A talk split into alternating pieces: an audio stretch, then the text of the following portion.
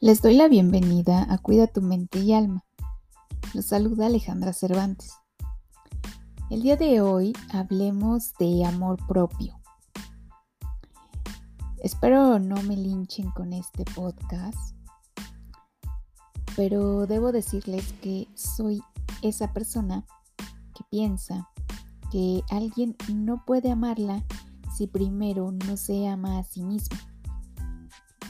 Y bueno, para que eso suceda, debes de ser tú tu propia prioridad en todos los aspectos. Ya sé, eh, es un tema que suena bastante egoísta y como en todo, existen casos en los que quizá debas o puedas ceder un poco para poder estar en armonía con la gente que te rodea pero siempre y cuando no afecte tu integridad como persona. El amor propio, siento que es un tema que deberían de impartir en las escuelas como materia. Ese debería de ser el primer amor de cualquier persona.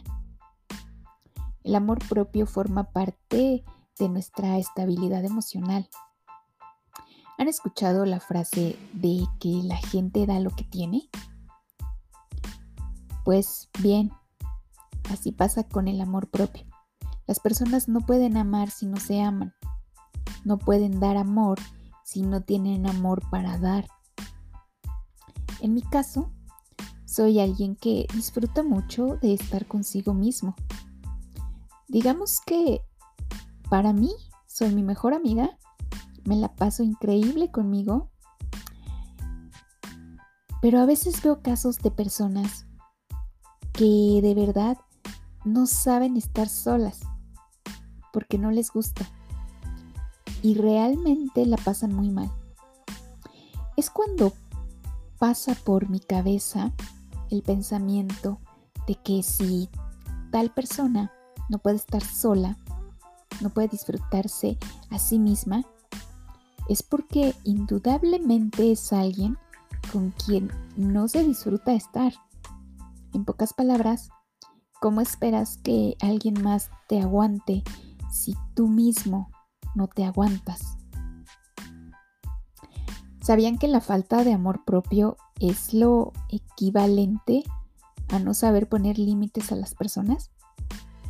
Es aceptar condiciones que quizá no te gusten con tal de encajar con alguien. Las personas que carecen de amor propio siempre van a aceptar el maltrato emocional, psicológico y hasta físico. Por eso es muy importante tener amor propio. Eso no nos va a llevar, eh, eso más bien nos va a llevar de la mano a valorarnos, a respetarnos y sobre todo a no aceptar migajas de nadie. ¿eh? ¿Sabían que la falta de amor propio afecta en las relaciones sexuales? Sí, las personas sin amor propio tienen miedos, dudas, que los inhiben y no les permiten disfrutar de una sexualidad placentera. El amor propio nos lleva a cuidarnos, con necesidades básicas para todas las personas, como cultivar el intelecto, cuidar nuestro cuerpo por salud, por físico, consentirnos, el conocimiento de nuestras emociones y la práctica espiritual. Debemos saber escucharnos a nosotros mismos, ser empáticos y poner límites, pero con nosotros mismos, ser asertivos para así así adquirir la validación hacia nosotros. Pero esa validación que nos damos nosotros mismos, no la validación de los demás, la tuya propia. Siempre debe de existir un equilibrio, digamos que debemos tener amor propio sin caer en el típico yo-yo. Si ese yo-yo que nos genera una autoestima inflada, elevada,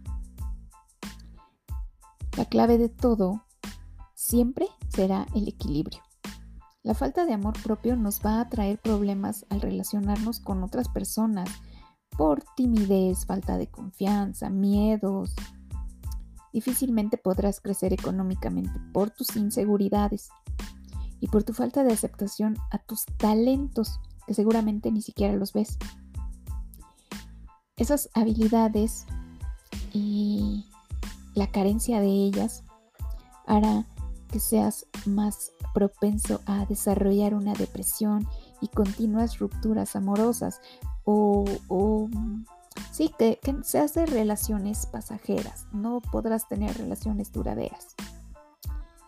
Siempre será bueno para las personas que carecen de amor propio el rodearse de personas seguras, estables emocionalmente y que te aprecien, que te hagan ver lo valioso que eres.